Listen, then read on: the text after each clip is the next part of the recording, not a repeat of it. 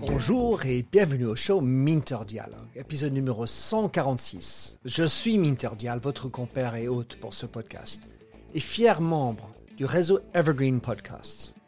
Pour plus d'informations et pour explorer les autres podcasts sur ce réseau sélectif, allez visiter leur site evergreenpodcast.com. Alors mon invité aujourd'hui est Shanti Bayrel. Shanti est une femme entrepreneur qui a réussi à monter une entreprise par conviction, improvisation, détermination et créativité, tout en intégrant sa personnalité. Créé en 2013, Chanty Biscuit produit des biscuits de qualité sur lesquels on peut avoir incrusté des messages personnalisés. En 2018, elle a été décernée le prix Clémentine au Business Awards Veuve Clicquot. Dans cette conversation avec Chanty, nous discutons de son parcours remarquable Comment créer sa voix? Comment profiter des réseaux sociaux? La notion de la raison d'être. Et on déballe ses failles, forces et pensées philosophiques. Une conversation magnifique.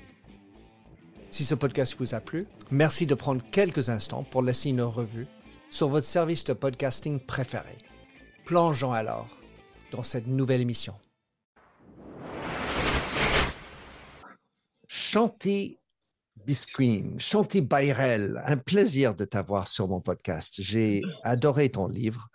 Je, je suivi ton parcours et surtout, j'ai eu l'occasion de déguster tes biscuits dans tes mots propres à Chanty. Qui es-tu? Je suis hein, C'est une grande question.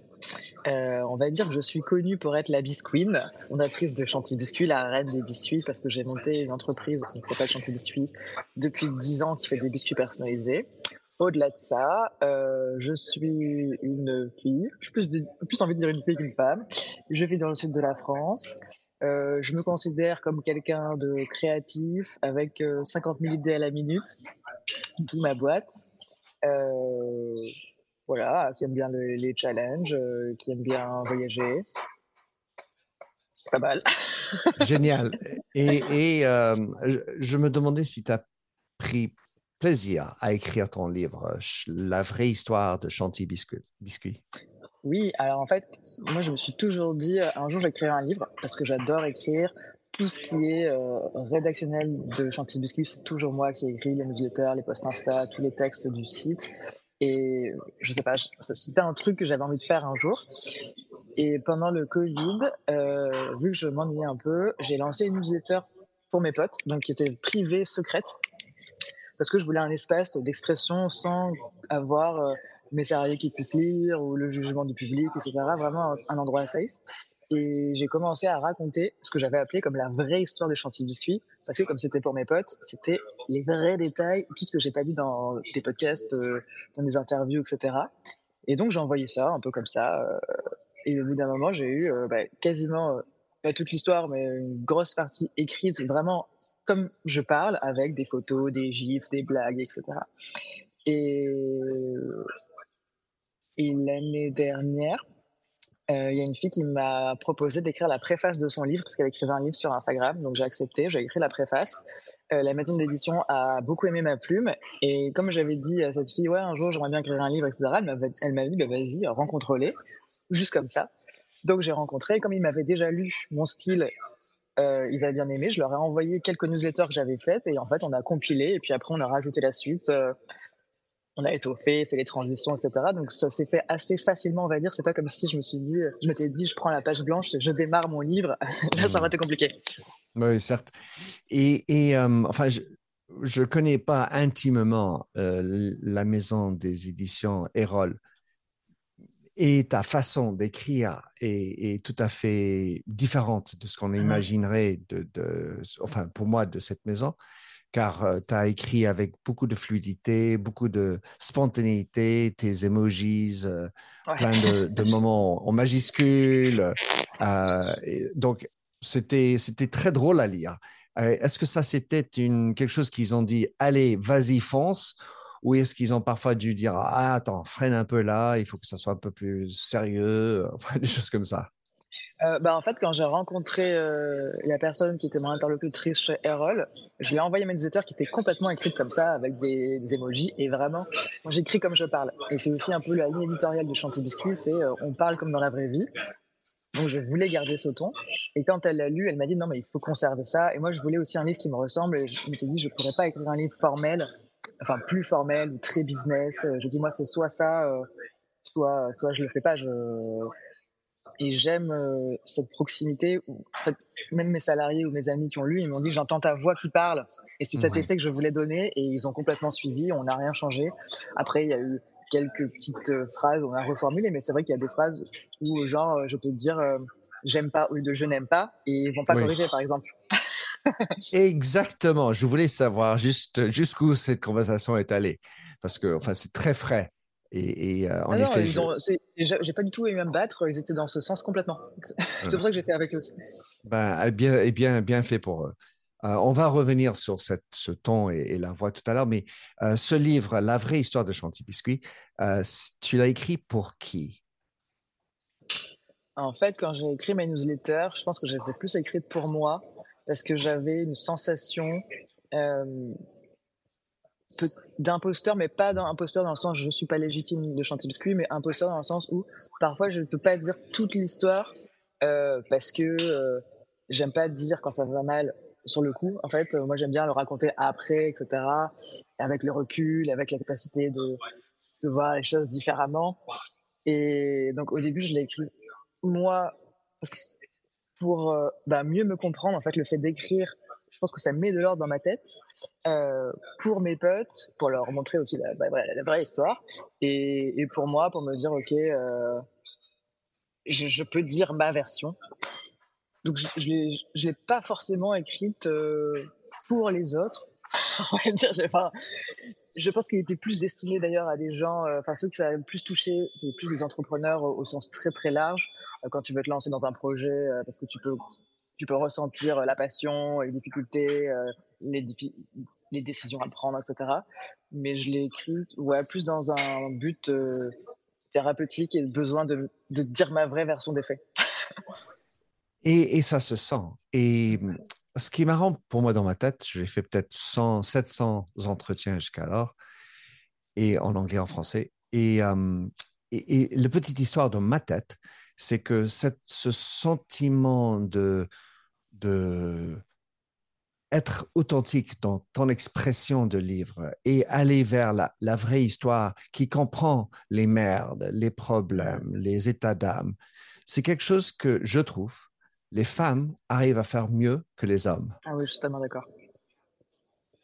Je suis totalement d'accord que les mecs, ils peuvent avoir un côté, on montre pas notre vulnérabilité, on est des mecs, on est fort, c'est un peu la course de qui est le meilleur, etc nous, on a, je pense de manière générale, les femmes ont moins de mal à montrer leurs émotions que les mecs, à prendre du recul.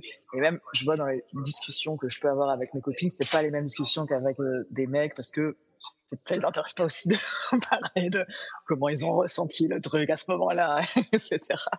Donc c'est peut-être pour ça. Et puis, en étant un mec qui a lu ton livre, le, il y a des sujets, des, enfin, par exemple, le, ton poids. Tu parles souvent de ton mmh. poids dedans. Et, et, tu parles de tes émotions. Et, c'est pour un homme euh, qui, généralement, n'est pas aussi expressif que ça. Euh, c'était très engageant, en fait. Mmh. Et, et, les hommes, en, tout cas, ceux qui sont pas capables de montrer la vulnérabilité, mmh.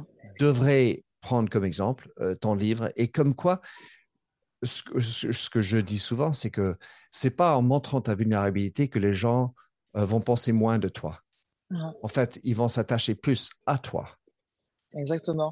Et un jour, quelqu'un m'a dit, euh, c'est quand on montre sa singularité que les gens peuvent vraiment s'identifier parce que le sentiment, on l'a tous un peu vécu. c'est sûr qu'à la fin, j'ai fait une petite coup de pression. Euh, je sors plus le livre, je suis allé trop loin, j'ai dit trop de trucs perso, etc. Euh, mais comme le message final, c'est pas de se victimiser, etc. C'est plus de montrer par quoi je suis passé pour en arriver là aujourd'hui. Je trouve que ça passe. Et, et mais même mes potes euh, mecs qui, l'ont lu, euh, j'ai des pavés après, oh merci, ça m'a touché, etc. et je pense c'est des petits trucs qu'on peut tous ressentir à un moment ou, ou un autre de notre vie sur un sujet, quel qu'il soit, quoi.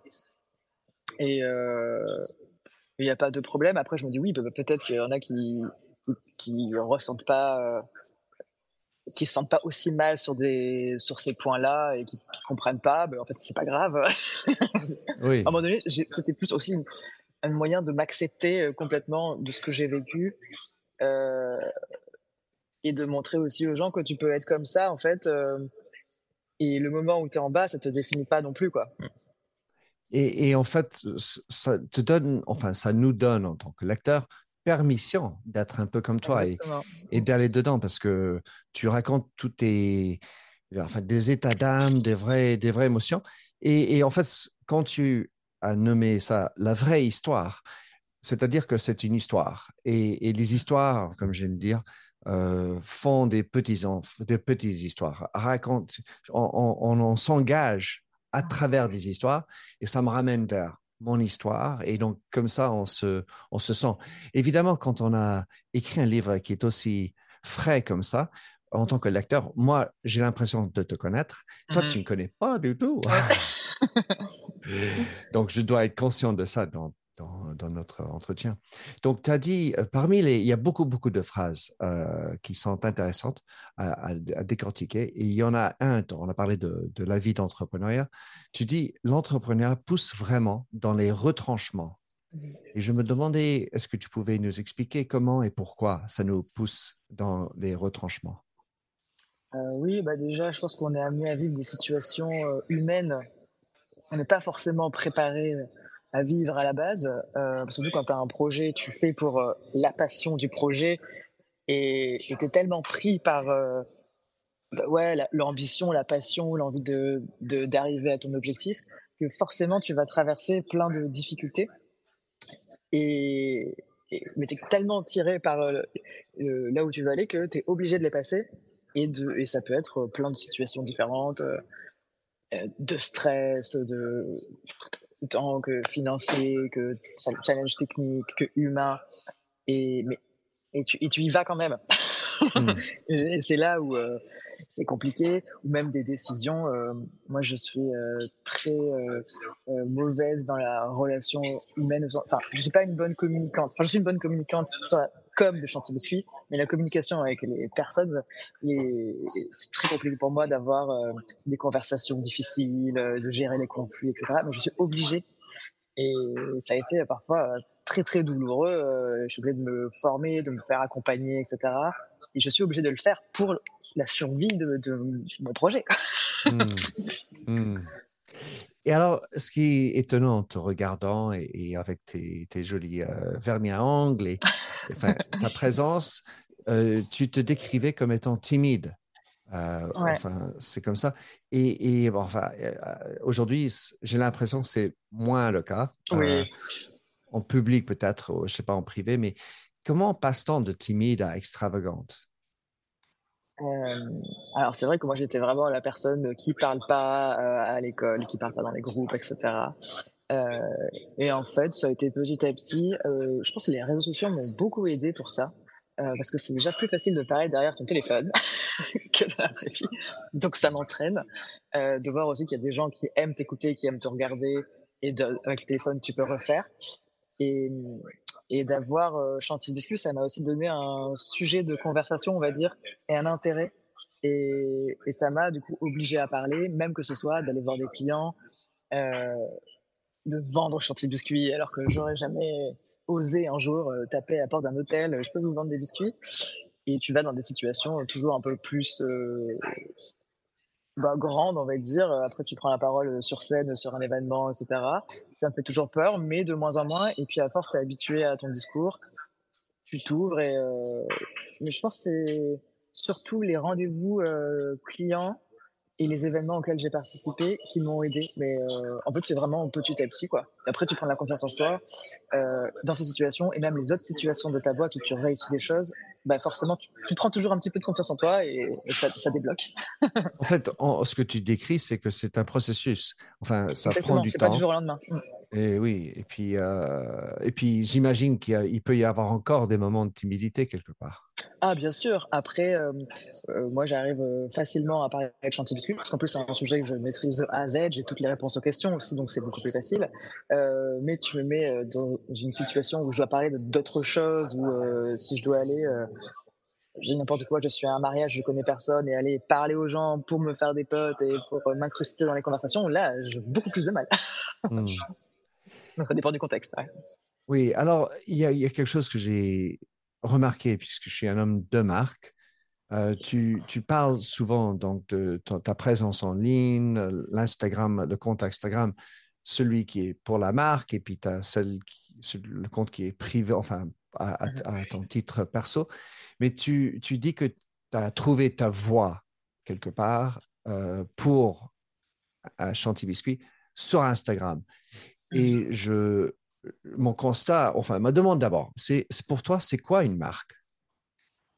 Pourquoi c'est quoi une marque? Euh, Attends, je suis euh, c'est quoi une marque?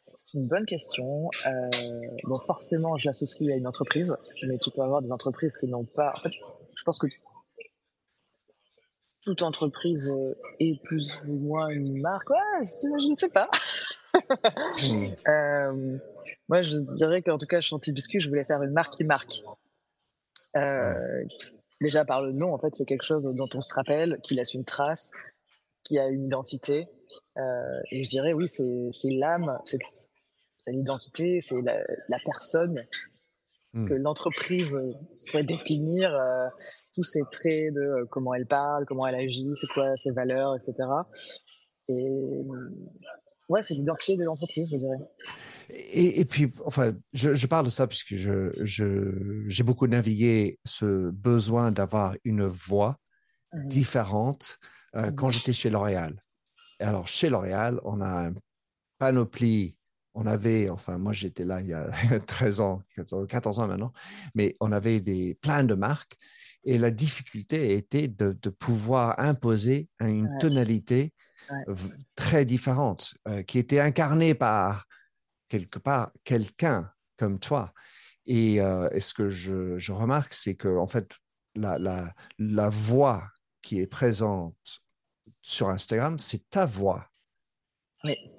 Eh, c'est sûr que c'est beaucoup plus facile pour moi de trouver la tonalité d'une marque comme Chantilly qui est incarnée, euh, qui est née de mes tripes, que de prendre une très grosse marque qui existe et qui en plus à 50 000 concurrents, etc. Euh, nous, on est assez unique.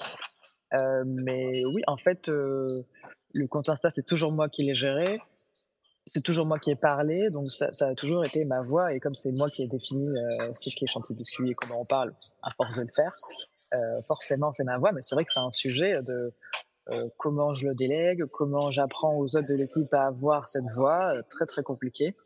Et aujourd'hui, j'ai en fait, je, dirais oui et non que la voix de Chantilly Biscuit, c'est ma voix.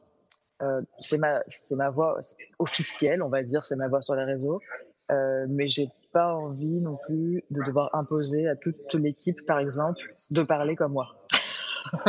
Parce que le message aussi de Chantilly Biscuit, c'est assume-toi tel que tu es, euh, be yourself, etc.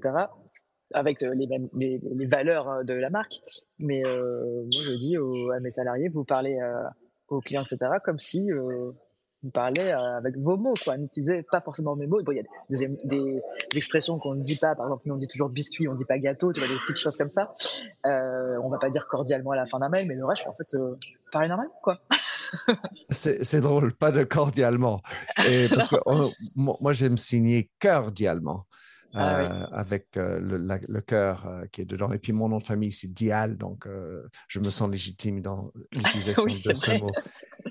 Alors, pour les, les, cette histoire de transmission, ce qui est intéressant de ce que je t'entends, c'est que tu, tu essayes d'encourager les gens qui parlent au nom de Chanty de parler comme eux, avec quelques règles style linguistique, parce qu'en fait, ça, ça aussi, ça, ça forme et ça forge la mmh. marque quand il y a des mots qu'on utilise pour euh, forcer. Toute une difficulté pour les gens dans les entreprises de, de, s'approprier euh, une tonalité quand ils ont, euh, des actionnaires, des pains de chef et tout ça. Donc, en tout cas, ça, s'exprime. Et donc, tu as plus de 100 000, bien plus de 100 000 euh, followers sur, sur euh, Chanty Biscuit sur Instagram. J'encourage tout le monde d'y aller. Juste, on va, on va, il faut qu'on parle quand même de, un peu de Chanty Biscuit. Euh, donc, raconte-nous un peu l'entreprise qui est Chanty Biscuit parce que je voudrais parler un peu de ce que tu vends. Mhm. Donc, on est une entreprise qui, fait, qui fabrique et qui vend des biscuits personnalisés, donc des biscuits sur lesquels on peut graver un message. Euh, ça peut être même un logo, un petit dessin, une phrase, etc. Et l'idée, c'est que vous commandez en ligne, vous nous donnez votre personnalisation, on fabrique les biscuits nous-mêmes et on vous les livre. Et ce qu'on vend, c'est un cadeau. Je dis toujours, euh, les gens achètent nos biscuits, mais pas pour les manger, pour les offrir, même si quelqu'un va les manger au final. Euh, donc on se compare pas du tout à des biscuits de goûter. Nous, on est plus euh, comme un bijou, un bouquet de fleurs dans l'utilisation. Euh, et depuis deux ans, on a lancé d'autres produits euh, complémentaires aux biscuits, des sucettes personnalisées, des boîtes de thé avec des messages, euh, une bougie avec une odeur biscuit et un message, toujours dans le côté cadeau, univers biscuit. Notre marque, c'est vraiment l'univers du biscuit au sens très large. Le biscuit étant le cœur de la boîte. Euh, et on vend autant aux entreprises qu'en particulier. Et pour avoir goûté, je peux dire que le goût est bon. oui, je voulais surtout pas qu'il y ait un effet euh, c'est beau, ah ouais, mais c'est pas bon. Voilà, je veux surtout pas. oui. Ben, en fait, ça c'est ça c'est typiquement, on va dire, une, mentalité de, de, pays comme la France, où euh, le, côté euh, bonne dégustation et reste important. Et, pour dire, ça a passé le test avec ma femme. Donc ça, c'est un grand coup. On a adoré ça. Donc euh, pour, les, pour, euh, pour les gens qui, comprennent, quelle est la difficulté que tu as traversée? Parce qu'en fait, faire des biscuits imprimés, belle idée, mais il paraît que c'est pas si facile que ça. En tout cas, ça n'a pas été facile d'exécuter ton rêve initial. Exactement. Et d'ailleurs, quand j'ai démarré, heureusement que je ne me suis pas posé beaucoup de questions et que je me suis pas dit euh, comment on va faire pour faire du volume, etc. Après, si on doit acheter des machines, parce que sinon je me serais fait peur direct. et euh, à la base, j'ai démarré en faisant les biscuits au rouleau à pâtisserie dans ma fusée. Donc euh, vraiment à la main, je faisais la pâte, je découpais les biscuits, je les personnalisais en les tamponnant avant la cuisson, je les emballais, je les emmenais à la poste je faisais tout moi-même. Donc j'avais passé quatre mois à peu près à tester des recettes. Euh, tous les jours, je faisais euh, une série de biscuits. J'avais plein de parfums de biscuits différents. Et la difficulté déjà, c'était d'avoir un biscuit qui soit beau et bon et où le message des biscuits soit bien net. Parce que en fonction de la recette, le, le message il peut craquer, il peut fondre à la cuisson. Donc déjà ça. Euh, mais bon, au bout d'un moment, j'ai trouvé euh, les recettes. Et en fait, euh, deuxième difficulté, c'est quand on est passé sur les machines. Donc, on a acheté des machines de biscuiterie artisanale standard. Et je me suis dit, bah, moi, je vais prendre ma recette, je vais la mettre dans la machine, et puis voilà, quoi. Et sauf que pas du tout. la pâte, elle collait, les biscuits, ils restaient dans les moules. Enfin, bref, c'était horrible. Et, même le vendeur de machine avait dit, mais Chanty, pourquoi vous croyez que les biscuits de, de l'industrie, c'est pas le même goût que les biscuits maison? C'est parce que les, pâtes ne sont pas les mêmes et ça passe pas dans les machines. Euh, il faut des pâtes moins grasses, il faut enlever du beurre, etc. Moi, je suis là, mais en fait, ça va pas être euh, possible. Déjà, moi, j'ai ma recette et ça va pas être, euh, ça va pas être aussi bon. Moi, j'ai pas envie d'avoir le goût d'un biscuit industriel. Donc, grosse remise en question. Et finalement, j'ai trouvé euh, une ingénieure qui fait de l'optimisation d'usines euh, agroalimentaires, etc., de pâtes, de process, qui est venue et qui m'a aidé à trouver le process euh, pour euh, que la recette fonctionne en machine, pour avoir le même résultat gustatif que j'avais à la base. Ils sont encore meilleurs. Et, et en plus, c'était plus solide, parce que ça aussi c'est important. Et je voulais en plus un biscuit euh, naturel, donc sans conservateur, sans euh, euh, solidifiant à l'intérieur, etc. Et elle a réussi à trouver. Et en fait, euh, c'est une question et d'ingrédients, mais de process surtout. C'est-à-dire que si je vous donne les quantités d'ingrédients, vous ne pourrez jamais les refaire. Déjà parce que la recette machine ne passe pas à la main. En fait, ça va pas dans, mmh. c'est pas les mêmes types de pâtes. Et parce que c'est vraiment, il faut mélanger tels ingrédients ensemble tant de temps à telle vitesse et dans un ordre précis et si on change un petit truc ça ne marche plus et, euh, voilà. C'était vraiment de la science. Euh, ça c'est donc la propriété intellectuelle quelque part tout ça. Mm. ça me rappelle le, la, formule de Coca-Cola. C'est-à-dire ah, ça top secret. Um, donc, il y a un mot qui, qui par, pour, parmi d'autres, euh, me paraît important dans ta vie, c'est l'ambition. Mm-hmm. Hello, this is Gary Chahot welcoming you to check out the French History Podcast. Our main show covers the history of France from the first humans until present. If you liked Mike Duncan's The History of Rome and wanted a similar program covering the land of beauty, culture, and love, we are exactly that. We also host world renowned scholars who have delivered guest episodes on their specialties, including 18th century pirates, revolutionary booksellers in 20th century Paris, the special friendship between the Marquis de Lafayette and Thomas Jefferson, and numerous others. Learn what you love and listen to the French History Podcast today.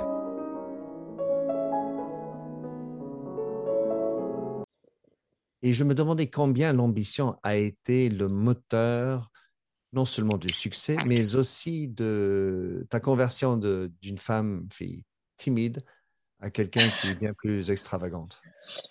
Euh, bah déjà, j'ai beaucoup changé mon rapport à l'ambition, euh, je pense, cette dernière année. Euh, j'ai déjà, j'ai toujours eu une énorme ambition pour Chantier Biscuit dans le sens où je visualisais un truc énorme, sans mmh pouvoir mettre un chiffre derrière ou vraiment savoir combien de salariés j'aurais, etc. Mais je me disais, non, mais un jour, euh, on sera dans tous les hôtels, euh, on aura une énorme boutique à New York, on, sera chez Air France, etc. Et, et c'est aussi ce qui a embarqué les équipes à chaque fois, parce qu'en fait, c'est venez, on va construire un truc de ouf, quoi. On, peut partir dans tous les sens, faire des, des opérations de, de com super fun avec les messages, etc. Donc ça embarque vraiment les gens dans une histoire, en plus qu'on est en train de construire ensemble. Euh, et aussi du fait que j'ai pas fait d'études, c'était un peu mon premier vrai travail, et j'avais l'impression en tout cas que c'était ma seule possibilité d'avoir un travail que j'aime et d'aller loin, etc. Euh, c'est aussi ça qui m'a fait tenir en mode ok bah là là c'est parti c'est nos limites on y va et, euh, et on voit toujours grand et il y a aussi un, un côté où euh, j'ai besoin de m'amuser et faire de nouvelles choses. Donc tout ce qu'on a déjà fait en fait ça m'amuse plus. J'ai besoin toujours d'un truc un peu plus grand un truc nouveau un nouveau défi. Donc c'est aussi ça, c'est quoi à chaque fois le, pro, le prochain truc? Euh, mais depuis l'année dernière, j'ai un peu changé où je me dis, bon, en fait, euh, euh, c'est quoi l'intérêt au final d'avoir un truc énorme en soi? Euh, gérer 2000 personnes, ça me fait plus rêver.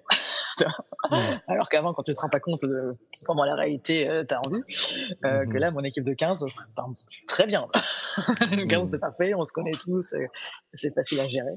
Donc, je pense que j'ai plus compris la réalité, bah, même financière, logistique, etc. Tu, tu redescends. Et je me dis, en fait, euh, là, j'ai atteint un stade où j'aime la boîte, on vient tous s'amuser. Euh, Est-ce qu'on a besoin de faire un truc plus grand pour faire un truc plus grand? C'est sûr que on a envie de toucher plus de monde et de, et de grandir, parce que c'est ce qui nous anime aussi. Mais j'aurais pas la sensation maintenant d'avoir raté ma vie euh, si euh, j'ai pas euh, une boutique à, à Tokyo, à Londres, etc. On, on sait, on sait jamais, mais euh, il, semblerait que l'ambition nous pousse à vouloir toujours faire de progrès. Et dans mm. la, définition de ce progrès, progress, c'est faire plus. Mm-hmm. C'est pas forcément améliorer dans le côté qualité, mais faire plus parce qu'on vit dans un monde de consommateurs. Mm-hmm. Les, les, actionnaires généralement demandent plus de profit, plus de chiffre d'affaires. Et donc, ça devient un engrenage que, qui est très facile à rentrer dedans, mmh. surtout si tu n'es pas actionnaire majoritaire qui permet de, mmh. dire aux autres, calmez, calmez-vous. Mmh. Et puis, euh, c'est sûr qu'à partir du moment où tu fais une levée de fonds, tu dois rendre l'argent.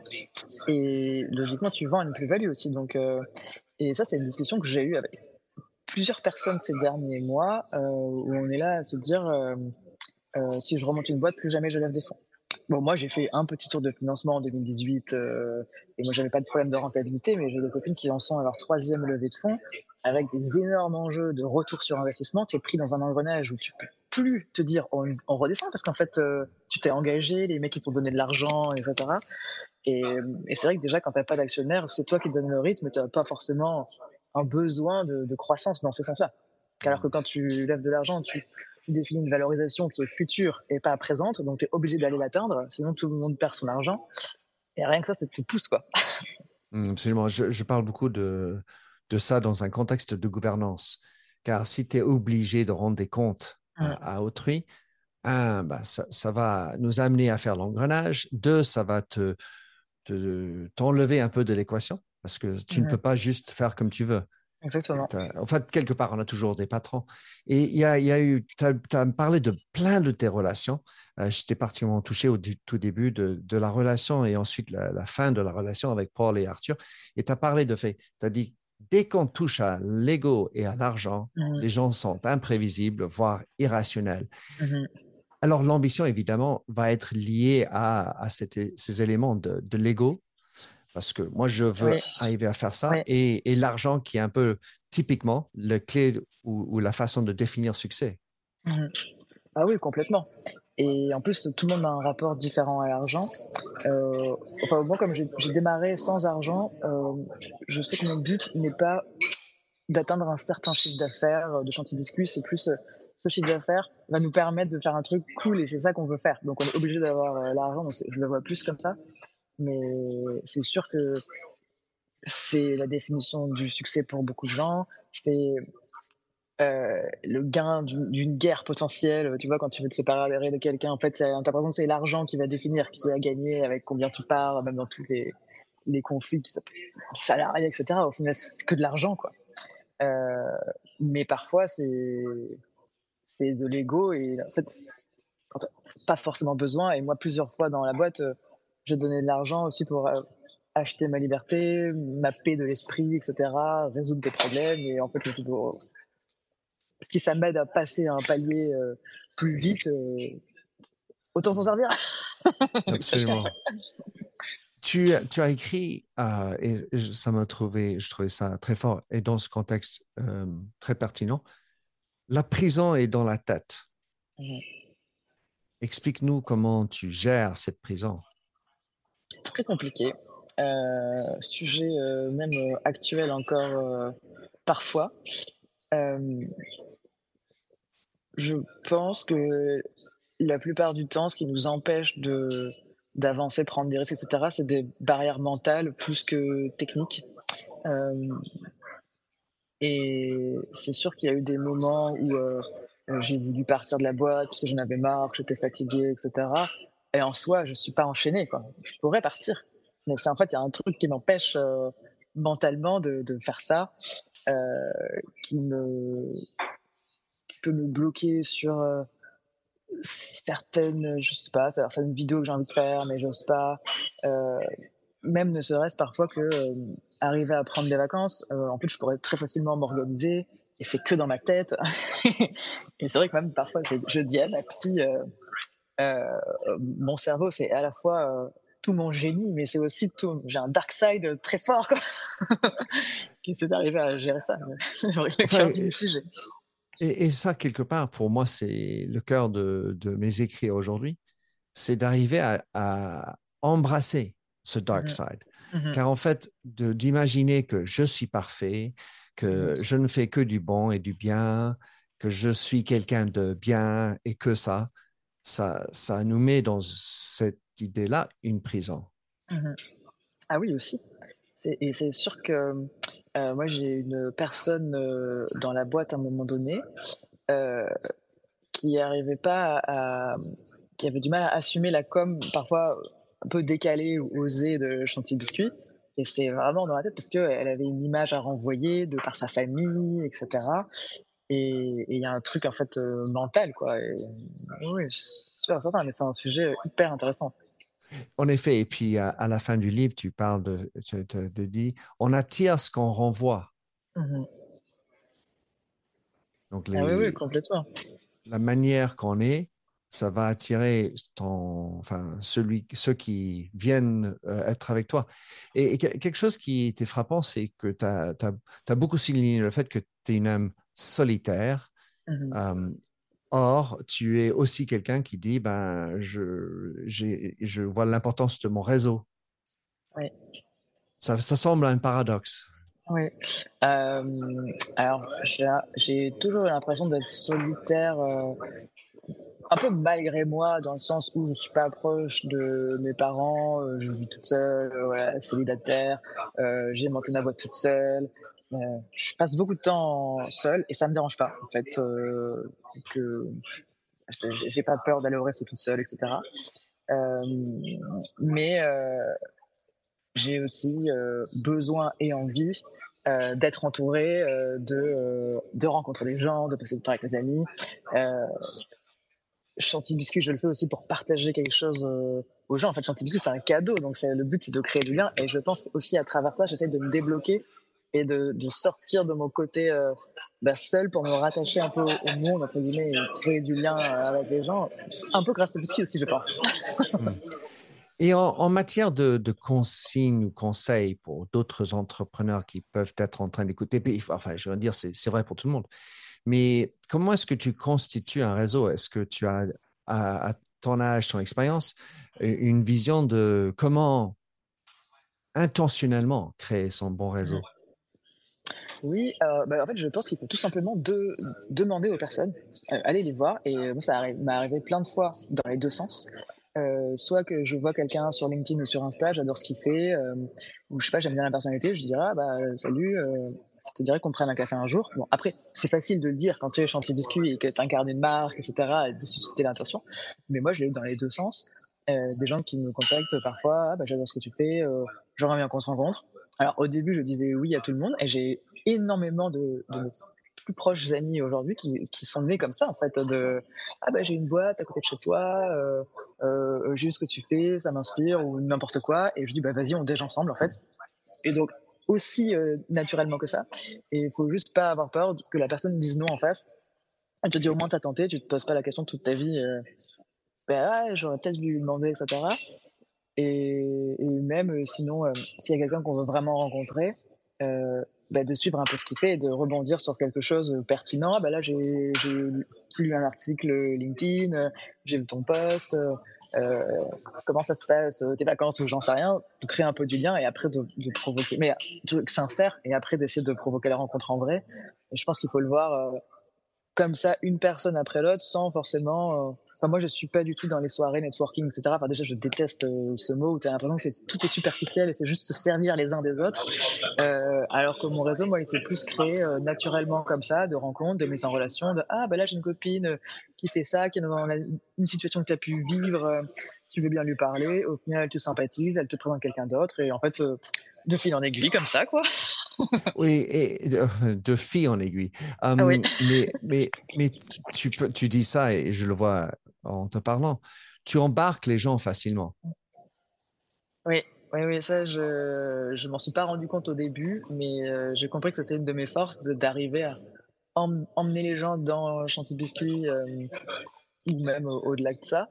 Euh, et, j'ai réalisé il y a quelques temps que j'ai l'impression que les gens sont très à l'aise avec moi, d'être bah, naturel, de me raconter des choses parfois perso alors qu'on se connaît à peine, de parler de sa vulnérabilité, etc. Parce que je renvoie ça.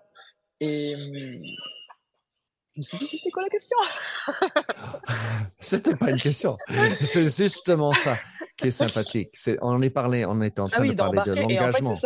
Et, et, je pense que juste le fait d'être euh, naturel et de pouvoir se parler sans mettre un, un masque, un filtre, et puis après, Chantilly Biscuit, c'est un produit fun voilà, qui parle à tout le monde, c'est très universel, tout le monde le comprend, tout le monde pourrait être client. Euh, j'ai plein d'histoires à raconter dans la boîte, euh, autant drôles avec les messages des biscuits que euh, des, choses que j'ai pu traverser. Et, et, puis en plus, comme 10 ans de boîte, j'en ai traversé des, des, moments différents, bah, autant levé de fonds que installation dans le local, euh, que opération de com complètement décalée, etc. Donc j'ai toujours plein d'histoires à raconter. Donc euh, il y a un truc euh, fun de par ça. Bon, après, je pense que n'importe quoi peut être rendu fun aussi. Mais...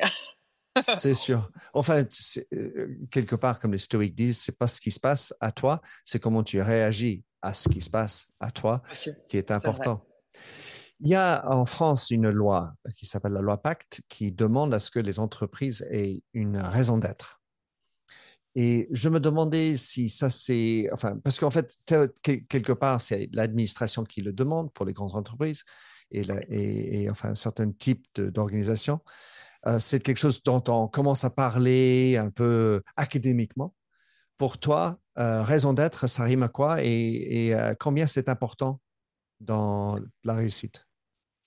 Pour moi, la raison d'être, c'est la mission de la boîte. Pourquoi tu es là, à quoi tu sers et qu'est-ce que tu veux apporter aux gens et au monde Et c'est une question que je me suis toujours posée chez Chanty Biscuit. c'est quoi la mission de Chanty Biscuit Et je n'ai jamais eu la réponse.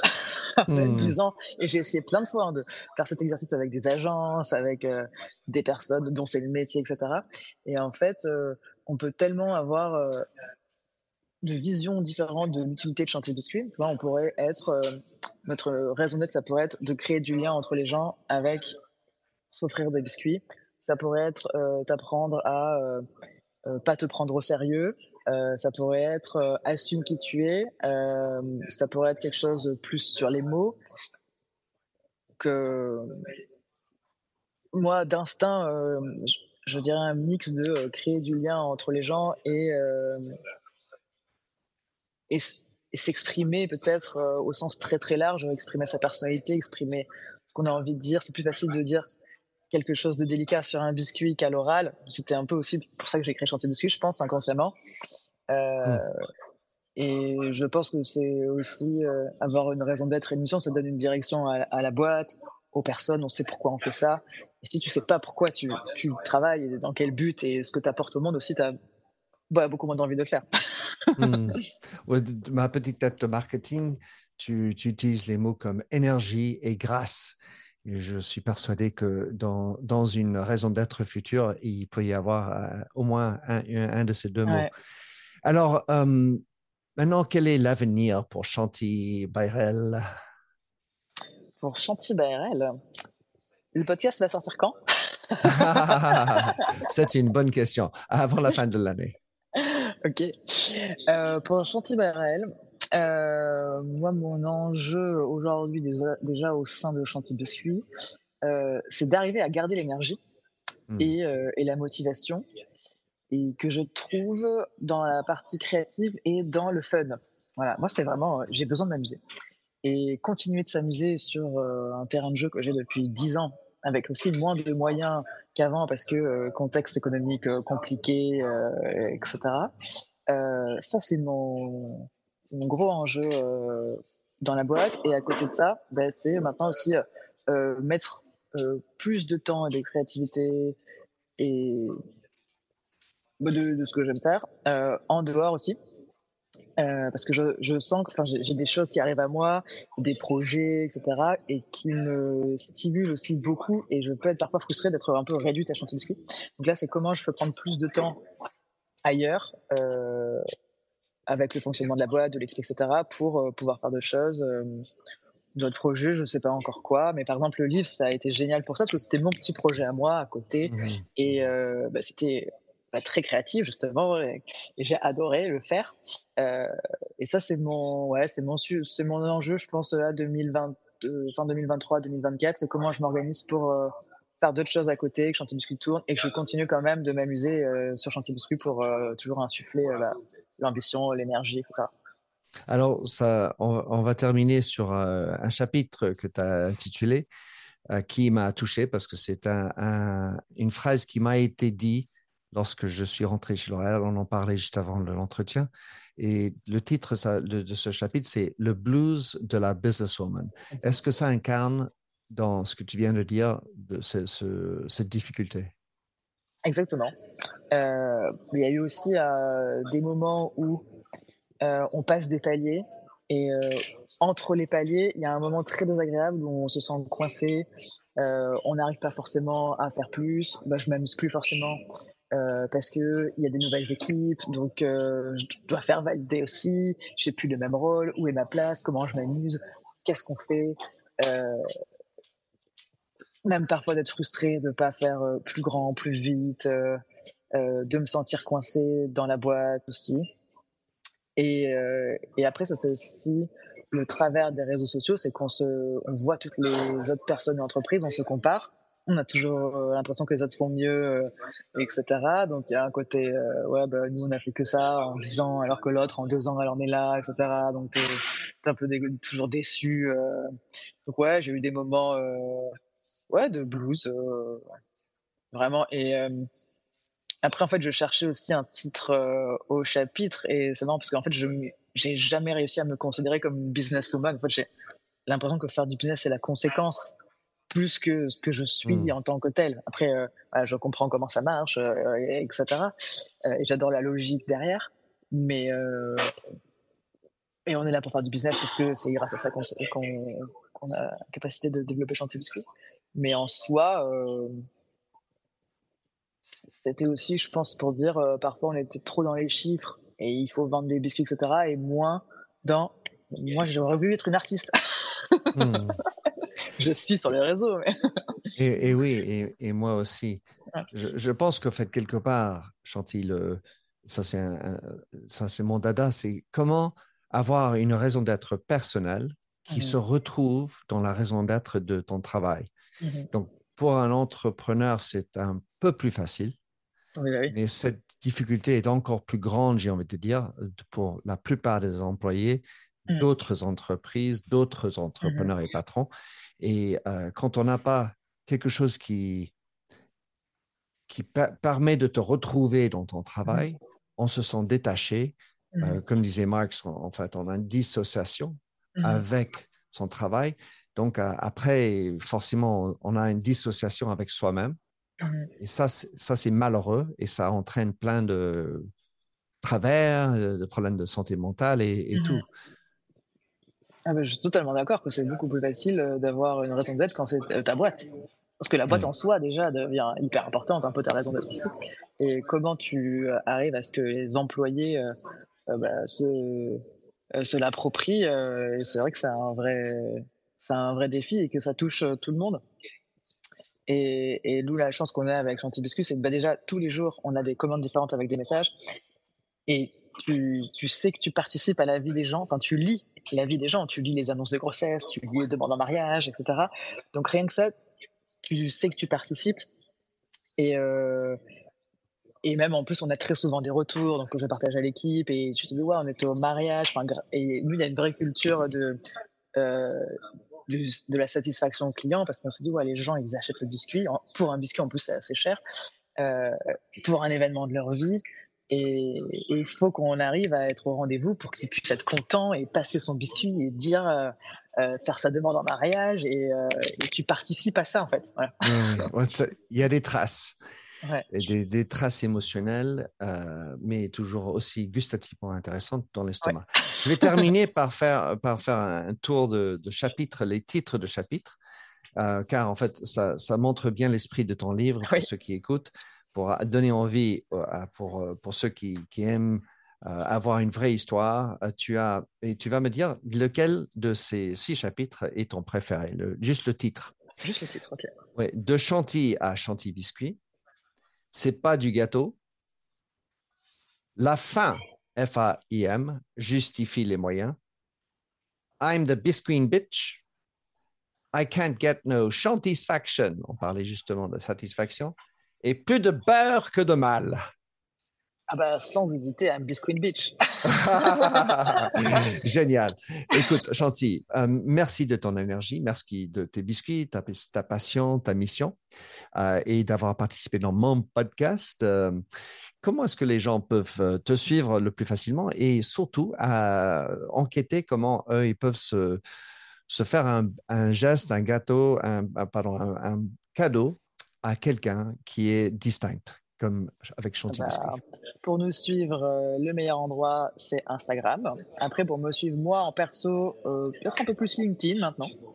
Euh, et sinon, bah, sur notre site, euh, chantybiscuit.com, pour commander les biscuits. Je vous encourage de découvrir le livre La vraie histoire de Chanty Biscuit, c'est aux éditions Erol, et d'aller chercher ces yam yam yam yam yam biscuits sur chantybiscuit.com. Merci beaucoup, Chanty. Merci à toi. Merci de nous avoir écoutés sur Minter Dialogue en français. Vous trouverez tous les liens et références cités lors de cet entretien sur mon site minterdial.fr. Pour vous inspirer, je vous laisse avec une chanson que j'ai écrite dans ma jeunesse, A Convinced Man.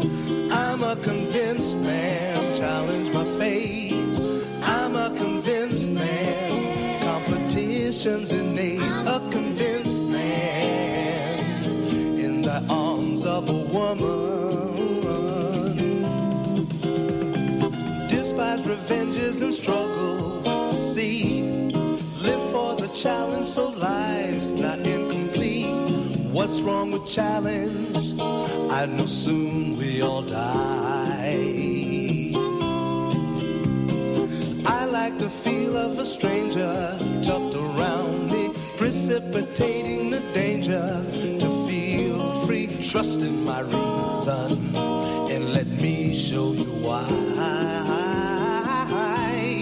I'm a convinced man practicing my lines. I'm a convinced man here in these confines. A convinced man in the arms of a woman. I'm a convinced man. Admit to the